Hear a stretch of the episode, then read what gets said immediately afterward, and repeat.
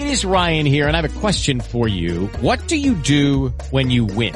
Like, are you a fist pumper? a woohooer, a hand clapper, a high fiver. I kind of like the high five, but if you want to hone in on those winning moves, check out Chumba Casino. At ChumbaCasino.com, choose from hundreds of social casino style games for your chance to redeem serious cash prizes. There are new game releases weekly, plus free daily bonuses. So don't wait. Start having the most fun ever at ChumbaCasino.com. No purchase necessary. BGW. Void were prohibited by law. See terms and conditions. 18 plus. Hello, it is Ryan, and I was on a flight the other day playing one of my favorite social spin slot games on ChumbaCasino.com. I looked over the person sitting next to me, and you know what they were doing? They were also playing Chumba Casino. Coincidence? I think not. Everybody's loving having fun with it. Chumba Casino is home to hundreds of casino style games that you can play for free anytime, anywhere, even at 30,000 feet. So sign up now at chumbacasino.com to claim your free welcome bonus. That's chumbacasino.com and live the Chumba life. No purchase necessary. BGW. Void were prohibited by law. See terms and conditions. 18 plus. Equilibrio entre alma, mente y cuerpo. Bienvenidos a Sanamente, la cita con el bienestar. Dirige Santiago Rojas.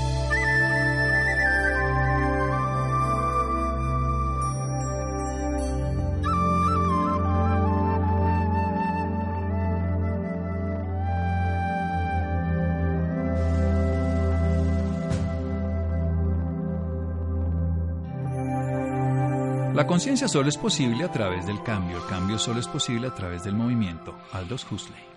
Buenas noches, estamos en Sanamente de Caracol Radio, la naturaleza de la conciencia. ¿Qué es esto de la conciencia? Es lo mismo la conciencia que habita en un animal, en un humano, en los vegetales hay conciencia, en los planetas hay conciencia de diferentes manifestaciones. ¿Cómo podemos comprender este tema? Pues con una persona que se ha dedicado toda su vida desde muy joven a la formación académica, desde las filosofías orientales y el conocimiento de sí mismo. Sesha, su nombre espiritual, él es Iván Oliveros, escritor, filósofo, pedagogo, hinduista. Y y desde todas las filosofías orientales antiguas siempre se ha preguntado el ser humano, por supuesto también desde la occidental actual, pero desde visiones distintas. Vamos a comprender la naturaleza de la conciencia desde la visión de la Vedanta Advaita y la visión de Iván Olivero Sesha aquí en Sanamente Caracol Radios. Buenas noches, Iván. Buenas noches, Santiago. Un gusto verte nuevamente. Eso digo.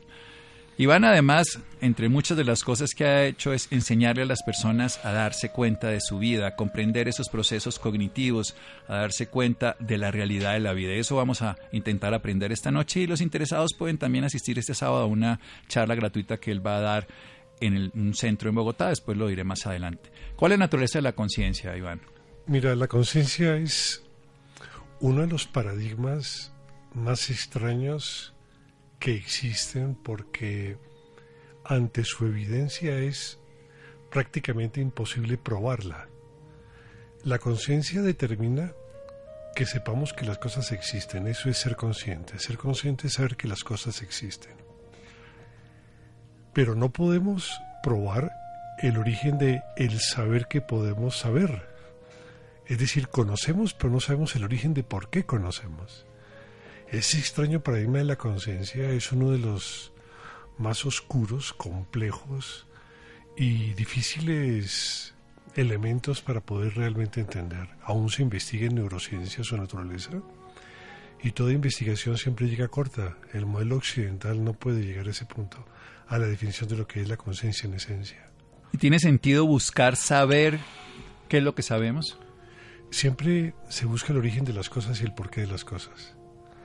Hay quien busca el origen de lo que somos y, la, y también el origen de lo que sabemos. Es una actividad natural innata en el ser humano ir a la causa de las cosas. Por eso se busca el origen de la conciencia como se busca el origen de todas las cosas. Bien, pero al buscar ese origen muchas personas se pierden, se quedan sin una posibilidad de avanzar. ¿Cómo hacemos para avanzar y no morir en el intento? Lo que pasa es que si queremos indagar en la naturaleza de la conciencia, tenemos que tener herramientas apropiadas para poder hacerlo. Y la mejor herramienta para poder hacerlo es una correcta atención. Ante la dificultad de poseer una correcta atención, una atención eficiente, cuesta muchísimo trabajo indagar en la naturaleza de las cosas, en el por qué existen, en el por qué se saben que existen. Nuestra atención es terriblemente parpadeante, es muy fugaz, es muy puntual. Nos da para enterarme, sí, oscilante exactamente, nos da para enterarnos de un lenguaje y de a través de este poder definir las cosas que percibimos. Pero evidentemente para poder entender la naturaleza de la conciencia toca sostenerse en ella. Y la única forma de sostenerse en ella es sostenerse en el presente. Ese es el truco. En la medida en que logramos hacerlo, pues podemos averiguar mucho de la naturaleza esencial de lo que es el ser humano y su naturaleza consciente. Muy bien, vamos a hacer un pequeño corte aquí en Sanamente de Caracol Radio y a ver si podemos sostenernos en el presente después de esta pausa comercial. Síganos escuchando por salud. Ya regresamos a Sanamente. Bienestar en Caracol Radio. Seguimos en Sanamente.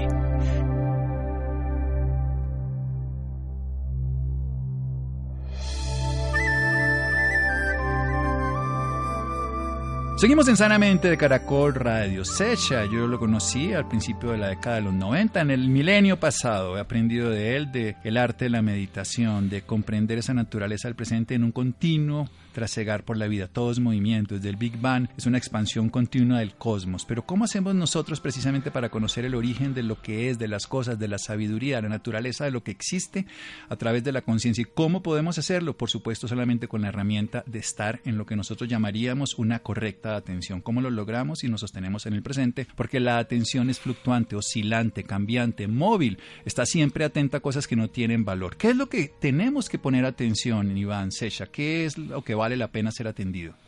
Justamente eso que dices es lo que hay que hacer. Generalmente la percepción cotidiana está invadida de cosas innecesarias. Por ejemplo, estamos conduciendo y emerge una preocupación. Estamos hablando con alguien y aparece un recuerdo. Y evidentemente si ese recuerdo tuviese importancia o ese recuerdo tuviese eh, también relevancia respecto a conducir, serían válidos. Pero la mayoría de las veces estamos invadidos por un vaivén fantasioso que hace que creamos un velo en la percepción. Y de esa manera observar el mundo como es, como debe ser, es difícil porque siempre se interpone un elemento fantasioso que coarta la posibilidad de percibir las cosas como son. El gran problema esencial es la fantasía. ¿Y la, La fanta- fantasía, sí. la fantasía nace de la memoria? ¿Nace de qué? La fantasía nace del desorden de la percepción. La fantasía nace de una atención que es inestable. La fantasía básicamente nace porque la mente del ser humano es muy niña, es muy endeble, es muy primaria. Entonces percibe cosas innecesarias y las asume como válidas o como reales. Date cuenta, por ejemplo, de que en las horas de la noche una persona temerosa de la oscuridad ve en el movimiento de las sombras fantasmas. Y ante eso entonces se asusta y crea respecto a esa experiencia una suerte de eventos que no son existentes, que son innecesarios. Y convierte el instante en la mezcla de lo que percibe más lo que imagina, lo que fantasea. Esa mezcla extraña cuando se procesa por el cerebro genera una unidad que lleva a que la percepción sea muy momentánea. Y debido a eso entonces surgen situaciones cognitivas que son inestables, surge la duda, el sufrimiento, la confusión. Bueno, y ahí es donde está la humanidad todo el tiempo. Exactamente, sí. Bueno, pero vayamos a algo puntual. Entonces, la naturaleza del ser humano es la atención, pero la atención se hace a través de los sentidos. ¿Qué papel juegan los sentidos? Porque ellos nos están controlando de manera limitada. Solo vemos una octava de la 60 de la luz, solo percibimos unas cuantas frecuencias a través del sonido, el tacto es limitado, en fin. Pero eso no importa, Santiago. No importa porque mm, también caminamos con dos pies, podríamos hacerlo con cuatro.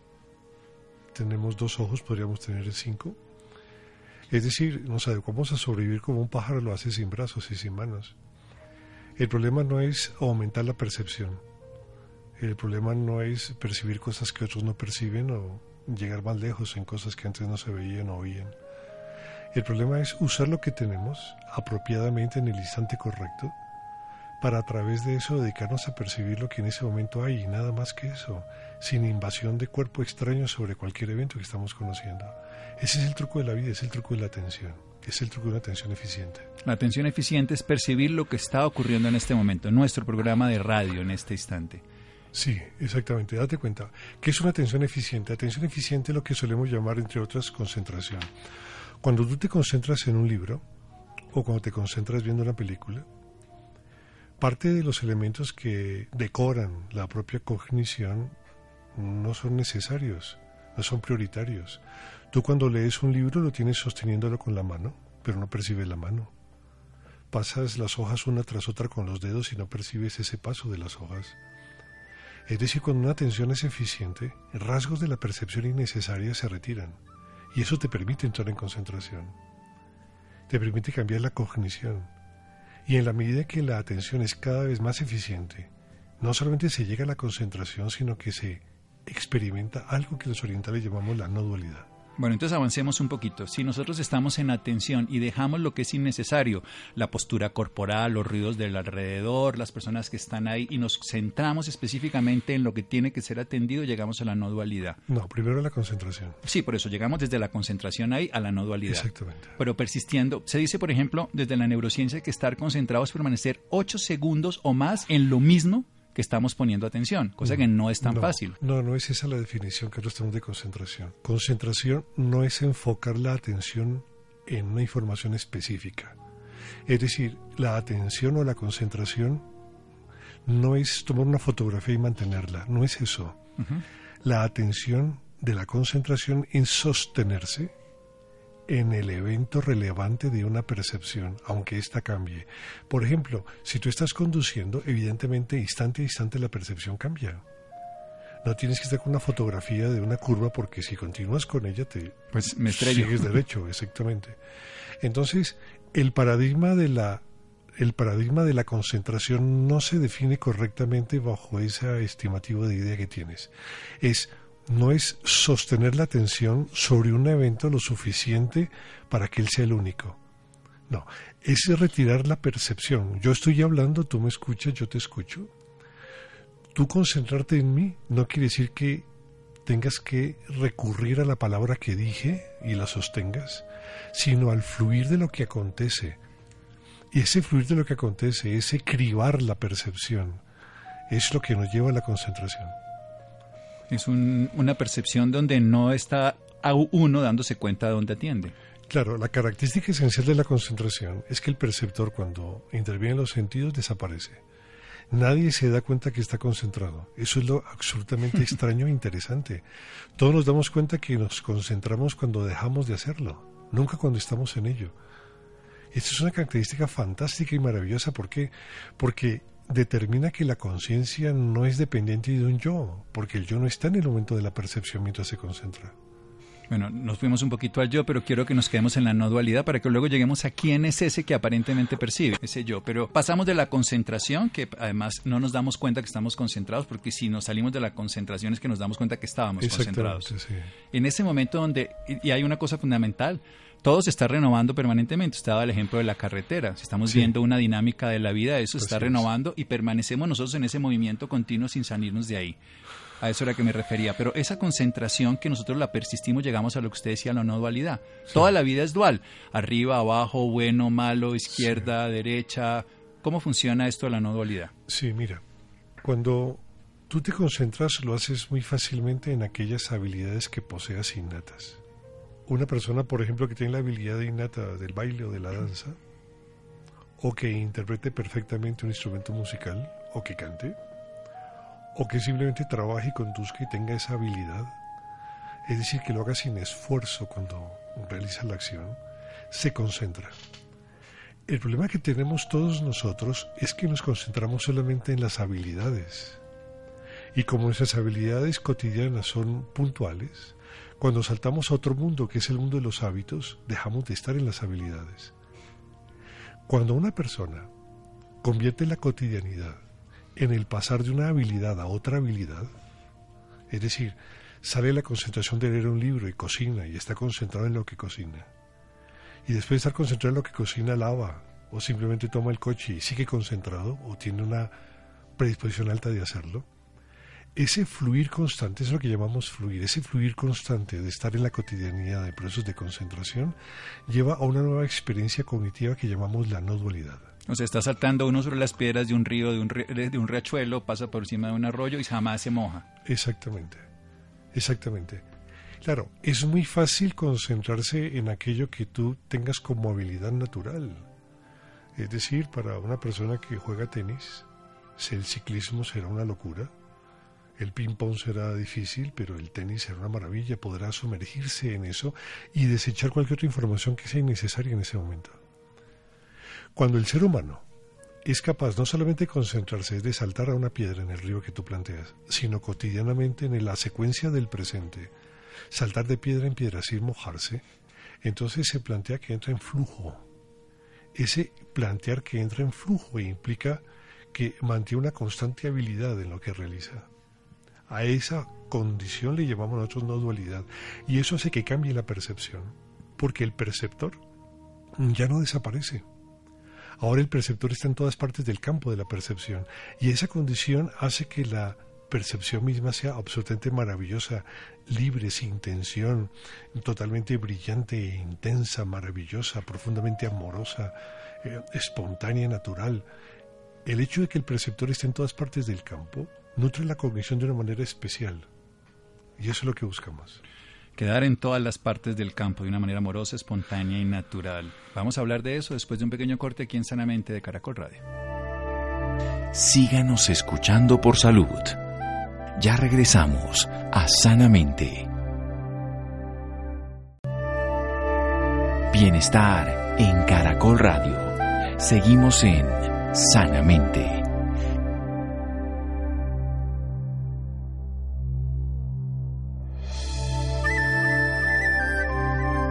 Seguimos en Sanamente de Caracol Radio, Sesha. Estamos hablando de la naturaleza de la conciencia, esa capacidad de darse cuenta, esa conciencia que vive en todos nosotros. Sin embargo, nosotros estamos en un vaivén permanente, en un cambio, estamos en un mundo de la fantasía, estamos viviendo en esa oscilación que no nos damos atención a lo que tiene sentido. Lo que tenemos que hacer es una atención útil que es desechando lo que sea innecesario, una atención eficiente, ganando una concentración que no es permanecer en una sola idea o punto fijo, sin detenerse a otra posibilidad, sino estar atento a todos los movimientos de la vida, desarrollando eso que tenemos en una habilidad cotidiana, como ser cocinar, bailar, hacer un ejercicio, algo que hacemos de una manera tan natural como conducir que no nos damos cuenta que lo hacemos. Pero cuando podemos desarrollar esa habilidad en los hábitos de la vida, cuando lavamos el carro, cuando estamos con la pareja, cuando estamos hablando de otras cosas, en ese momento estamos llegando a un mundo de percepción maravilloso, un mundo donde caminamos por encima de las piedras del río y no nos mojamos. Esa es la visión no dual, un mundo fantástico donde todo está presente y donde no estamos ya separados de lo que existe como en algún momento en la naturaleza de, de estar distraídos o tampoco estamos en un libro o en la habilidad, sino que somos conscientes desde todos los lugares del campo, una percepción de todos los campos de la percepción. ¿Cómo se logra esa percepción donde estamos conscientes de todas las realidades del campo? Sesha. Mm, tenemos que aprender a, estar atentos a las cosas simples, inclusive a las, zonas a las partes complejas de las cosas. Es estar vivos, como cuando se hacen las cosas por primera vez. Tenemos que experimentar el mundo con sorpresa, con asombro. Asombro, de, como el niño que... ¡Ah! Sí. Cuando un niño se asombra, por ejemplo, si se ha caído y alguien le ofrece un juguete, él lo toma y olvida lo anterior. Es decir, la información de dolor se desecha, de molestia y de llanto va a un lado y cambia, cambia en su frontera de percepción. Nosotros, si viésemos a través del asombro, la sorpresa, la novedad. Si pudiésemos vivir como cuando jugamos, que desaparece todo y solo queda el juego, empezaremos a ver el mundo de manera diferente, Santiago. Empezaremos a ver el mundo primero sin quien lo observe y después haríamos parte de todo el juego de la vida que acontece. O sea, volvemos a lo mismo. Estamos como un niño. Primero no hay un observador porque somos parte del juego, pero luego hay un observador. Si te mantienes, sí. Pero ese observador está en todas partes del campo ahora, ya no está en una zona. Por ejemplo, la mayoría de las personas, el observador ocupa una zona del campo. Sí, claro. es como si estuviéramos viendo a través de una cámara, una siempre, lente. Siempre, siempre el ser humano percibe así, es lo más frecuente. Entonces el mundo lo ve diferente de sí. Pero cuando logra fluir, el perceptor ya no está en una parte del campo, y esto es lo maravillosamente sorprendente, sino que está en todas partes. Sí. Los griegos le llamaban la ebriedad divina, porque se parece a la ebriedad en donde el licor mismo, afectando el cerebro, rompe las fronteras individuales y te aboca a salir a las cosas que experimentas. Es lo que hacen muchas drogas psicodélicas. Por eso eran bebidas espirituosas, entonces. Sí, exactamente. Y desde esa perspectiva, entonces, el ser humano lo que hace es aposentarse en todas partes como si fuese gas en un, en un espacio. Bueno, ¿y qué pasa con ese yo? Precisamente porque lo que hacen las bebidas y las sustancias psicodélicas, en este caso la psilocibina y todos estos, el, la armalina, en fin, el DMT, es que evitan que la persona se identifique con algo que es su nombre, su personalidad, su historia. ¿Qué pasa con el yo cuando persistimos en este fluir de empezar a separarnos? En- inicialmente nos separamos del objeto, luego nos separamos del perceptor y luego nos volvemos el perceptor de todos Sí. los campos. ¿Cómo ocurre esto en el yo? ¿Qué ocurre? El- el- la mente tiene una función, una actividad que lleva a la perpetuación de la propia existencia individual. Cuando la mente intenta perpetuar la propia existencia, escoge un evento que intersecta a todos los eventos mentales, que tiene la capacidad de generar sentido de propiedad, de apropiación. El yo es un pensamiento que está en todos los pensamientos. El yo es un pensamiento. Es Solamente es eso. sí, o sea, tiene el- lo efímero que yo le dé de poder Es- del, el yo es la intersección de todos los hábitos. Si tú matemáticamente tienes una teoría de conjuntos e intersectas a los conjuntos, el yo simplemente es la intersección de todos los hábitos. O sea, cuando yo estoy en una habilidad permanente y no tengo hábitos, ¿el yo qué pasa? Desaparece, porque el yo solamente existe si hay hábitos. Es la intersección de los hábitos. Y es que un hábito es una cosa que uno hace definitivamente que le toca hacerlo, pero no lo está descubriendo como lo hace un bebé, como lo hace un niño, como lo hace incluso una persona que está en un estado cognitivo de no dualidad. Todo hábito implica un esfuerzo, Santiago, Sí, una intención, Hay que llegar a algún lugar. implica una meta. Sí. Esa meta divide la cognición, la rompe, la fractura y sitúa el precepto en una parte del campo y queda el resto para ser conocido. Eso es lo que llamamos dualidad. Y hay entonces una percepción correcta, sin esfuerzo, sin voluntad, en el presente, por eso se llama el presente, porque es un momento que no requiere ser esfuerzo para ser conocido. Por eso cuando nos situamos en el presente, cesa el sentido de apropiación de la experiencia. Ese sentido de apropiación de la experiencia es lo que en Oriente se llama karma. Y la ausencia de apropiación de la experiencia es lo que en Oriente se llama dharma. Entonces, gracias a esa experiencia producimos habilidades o hábitos. Los hábitos tienen como fundamento la perpetuación del sentido egoico, nada más que eso. Sí, el que exista yo y pobrecito yo y por eso uno sufre y, y todo ese centro, uno es el centro del mundo, Sí, de su mundo, pues. sí, sí, los hábitos son el origen del sufrimiento. Sí, bueno, y, y ahí está el apego y todas las demás Todo características. demás. Todo eso no son más que simetrías de la propia necesidad de la perpetuación. Es decir, es- decir, nos vale perpetuarnos aunque para eso suframos. sí, pero simplemente porque queremos mantenernos ahí, sí. Solo por eso, sí. Pero eso es que el cerebro es muy interesante que construye el yo porque está programado para vivir 200 años. O sea que nosotros tenemos una construcción que va a superar nuestra meta de vida biológica. Y ahí nos quedamos, en ese pensamiento permanente de la creación del yo. Ese pensamiento gasta mucho el sistema nervioso, lo agota, lo agobia. Sí, no- por eso nos morimos antes. Por eso nos morimos. Aunque estemos programados para 200 años, nos morimos a los 80 o antes. Pero volvamos al presente, que es lo más interesante. No necesitamos esfuerzo para persistir allí. Pero ¿cómo hacemos para que ese presente, usted nos decía que la concentración no es quedarse en un punto, sino que se renueva? ¿Cómo hacer para que se renueve? Para que dejemos ese pensamiento lineal, pasado, presente y futuro y hagamos uno circular de continuidad persistente. Eh, en, eso, en eso realmente no hay que preocuparse por qué razón. Porque este mundo que observamos no es un mundo de causas, Santiago. Lo que observamos es un mundo de consecuencias. Tú, nada de lo que observas en este instante, en este estudio, ha nacido en este momento. Todo tiene causa en otro momento y en otro instante. El esfuerzo de la percepción, en función de los hábitos, nos lleva a perpetuarnos a través de la construcción de un potencial futuro. Entonces el, fu- el futuro siempre llega, Santiago.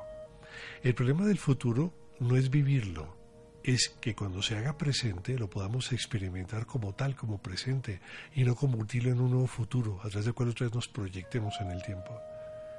El problema de la vida no es la vida. El problema de la vida no es experimentarla. En el universo todo está bien, todo coincide. El problema consiste en que nos defendemos de la, de la vida en el momento presente tratando de proyectarnos en un futuro que es incierto. En vez de vivir, lo que hacemos es imaginarnos la vida y recordar la vida. Ese es el gran problema de la mente humana. O sea, no lo vivimos, sino simplemente estamos en esta fantasía que usted nos decía, cotidianamente en ese vaivén, y estamos explorando una realidad que no existe como si fuera real. Y generamos entonces una percepción cognitiva a través de los sentidos limitados y una fantasía ideológica constituida por, obviamente, lo que quisiéramos vivir o no vivir. Claro, es tal que tú no eres capaz de diferenciar un sueño de la realidad.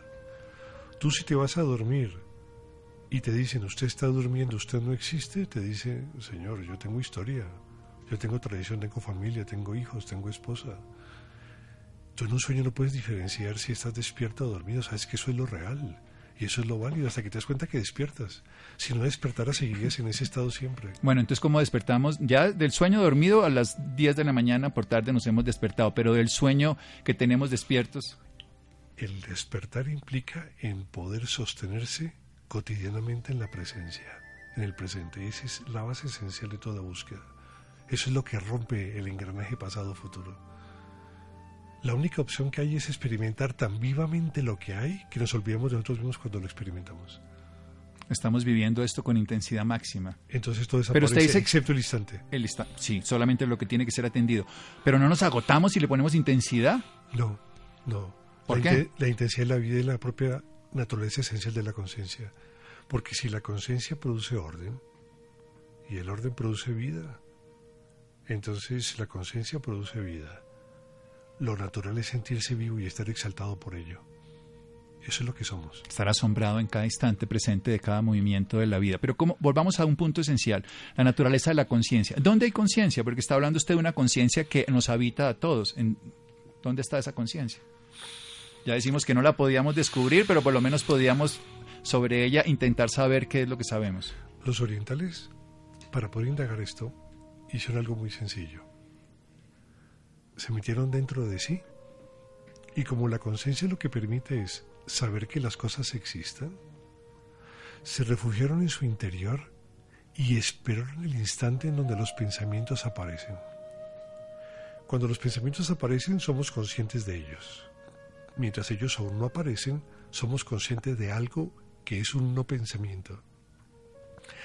En la intromisión, en la experimentación de ese no pensamiento, es el lugar en donde la conciencia se reconoce como conciencia. en el no pensamiento. Pero, por ejemplo, yo miro mis pensamientos y cuando me pongo en concentración, ellos empiezan a ralentizarse. Ya no son desbordados como la loca de la casa, sino que empieza a aparecer uno, luego otro. En ese intervalo está la conciencia. La conciencia está en los dos intervalos. Solo que uno aparece como una probabilidad y otro aparece como una realidad. ¿Y cuál es la realidad? Ambas son. Lo que pasa es que en el instante en donde hay probabilidad, el perceptor se como una parte de la probable realidad. Entonces se ve dual. En cambio, cuando hay un continuo, el perceptor hace parte no dual de la propia experiencia. Él es parte y a la vez todo en las cosas. ¿Cómo es esto de que el observador es lo observado, pero nosotros nos vemos separados de lo que observamos? Sí, eh, en la cognición cuando esta es muy primaria, cuando la atención no es eficiente, siempre el perceptor aparece en un lugar del campo. Se se ve atrás, se ven los ojos, se ve en la cabeza, se ve en el cuerpo. Esa es la forma más común de percibir las cosas. Cuando la atención es presencial, este elemento cambia. El perceptor no deja de ser perceptor. Lo percibido no deja de ser percibido. Pero el perceptor es no diferente a lo percibido, es decir, la percepción es simultánea. Es decir, el perceptor simultáneamente se ve como parte y a la vez como todo. Se ve como parte del campo y como el complemento del campo. Cuando el perceptor simultáneamente es parte de verse como el campo y el complemento del campo aparece la no dualidad. Se parece mucho en la física cuántica al entrelazamiento entre las partículas, en donde todos los eventos, todas las partículas subatómicas en este caso, interactúan automáticamente y en el mismo instante. Y lo que decimos entonces del electrón, que si lo vemos en un momento es partícula, pero que si lo vemos todo el tiempo es onda. Sí, en este caso posee las dos probabilidades simultáneamente. Bueno, pues se nos acabó este tiempo de presente, pero el presente se renueva en cada instante y si usted quiere puede seguir escuchando a Iván Oliveros Secha. Él va a dar una conferencia, lo va a hacer este sábado 3 de agosto de 8 a 11 en el Auditorio Clínica de la Mujer, piso sexto. Esto es carrera 19C9030 Bogotá, carrera 19C9030 es entrada libre, pero deben inscribirse, llamar al 313-327-4638, 313-327-4638 o pueden escribir a un correo electrónico internado secha, es S-E-S-H-A, internado secha, arroba gmail.com para decir que están interesados en ir, no tiene ningún costo para tener un taller sobre la conciencia con Secha. Gracias Secha. Gracias a ti, Sergio, es un gusto siempre estar contigo. Para mí también, maestro. Seguimos en Sanamente de Caracol Radio. Síganos escuchando por salud. Ya regresamos a Sanamente. Bienestar en Caracol Radio. Seguimos en Sanamente.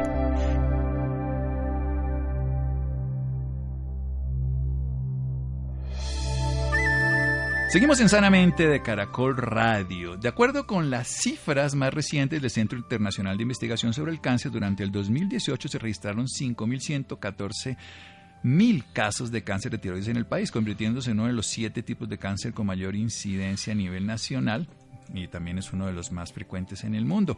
Las mujeres fueron la población más afectada con esta patología, ya que de cada 100.000 mujeres se diagnosticaron tres casos en hombres y 14 en mujeres. Esta es una tendencia de prevalencia que el país viene presentando durante toda la última década. Santiago, buenas noches.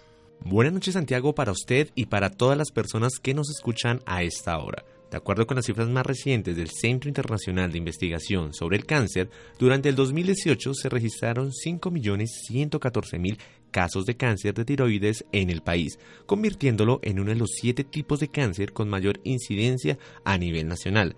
Asimismo, según el Centro de Investigación, las mujeres fueron la población más afectadas por esta patología, ya que por cada 100.000 habitantes se diagnosticaron 3 casos en hombres y 14 en mujeres. Esta es una tendencia de prevalencia que en el país viene presentando durante la última década. Para hablarnos más sobre este tema, esta noche nos acompaña el doctor Andrés Alberto Álvarez Tamayo, médico especialista en cirugía general con subespecialización en cirugía de cabeza y cuello, experiencia administrativa como jefe de los departamentos quirúrgicos de los servicios de cirugía general de la Clínica San Pedro Clavel y del Hospital Mayor Universidad de Rosario en la ciudad de Bogotá, ex docente como cirujano instructor de los programas de posgrado en Cirugía General de la Universidad San Martín y Nacional y de pregrado de las Universidades Nacional y Juan Corpas, profesor asistente de Cirugía General de la Universidad de Rosario en pre y posgrado. Doctor Andrés Alberto, muy buenas noches y bienvenido a Sanamente. Eh, buenas noches, Santiago. Para empezar, quisiéramos que nos contara qué es el cáncer de tiroides. Eh, pues eh, la glándula tiroides, como cualquier otro órgano del cuerpo, es susceptible de tener enfermedades benignas y enfermedades malignas. Y dentro de las enfermedades malignas, el carcinoma papilar de tiroides, el cáncer de tiroides, es la neoplasia más frecuente para este órgano. Es el cáncer bien diferenciado de tiroides que se llama carcinoma papilar. Es, es la presentación más frecuente de cáncer para la tiroides. Perfecto. ¿Qué causa este cáncer? Eh, no hay una sola causa, Santiago, la, es multifactorial. Hay factores ambientales, factores nutricionales, factores de herencia, genéticos, eh, pero sí está muy relacionado un factor directo la radiación en, el cuello, es decir, el antecedente de radiación específicamente en el área del cuello es un factor pre, predisponente. Entonces, por ejemplo, después de los accidentes nucleares de Hiroshima, Nagasaki o más recientemente Chernobyl, ese tipo de accidentes que generaron radiación al medio ambiente es un factor de riesgo para los habitantes de esa zona para desarrollar cáncer de tiroides. Pero es multifactorial, no es una, una causa única que uno diga, es, esta es exclusivamente no. ¿Qué síntomas nos ponen en alerta de tener esta enfermedad? Bueno, eh, la mayoría de los cánceres de tiroides son asintomáticos y se detectan básicamente por la presencia de un nódulo, una pepa en el cuello, en la cara anterior del cuello, pura encimita del hueco que tenemos eh, en la mitad del cuello.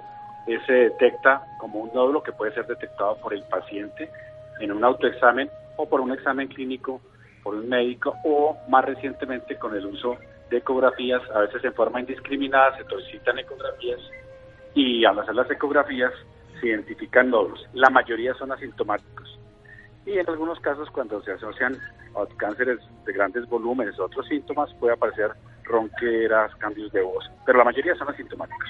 ¿Se puede prevenir el cáncer de tiroides? No, realmente es eh, no prevenible, no prevenible eh, como tal, pero hay algunos cánceres que sí se pueden tener en cuenta, que tienen un factor hereditario. Entonces hay unos, si por ejemplo mi mamá mis hermanas o más de un familiar en primer grado con sanguinidad han tenido cáncer de tiroides, no significa que se herede, pero es un factor de riesgo. Y hay otros tipos de cánceres de tiroides un poquito más raros que eventualmente tienen origen genético, en ese caso desde la infancia se pueden hacer estudios para prevenir que eventualmente se desarrolle el cáncer. ¿Qué puede pasar de no detectarlo a tiempo?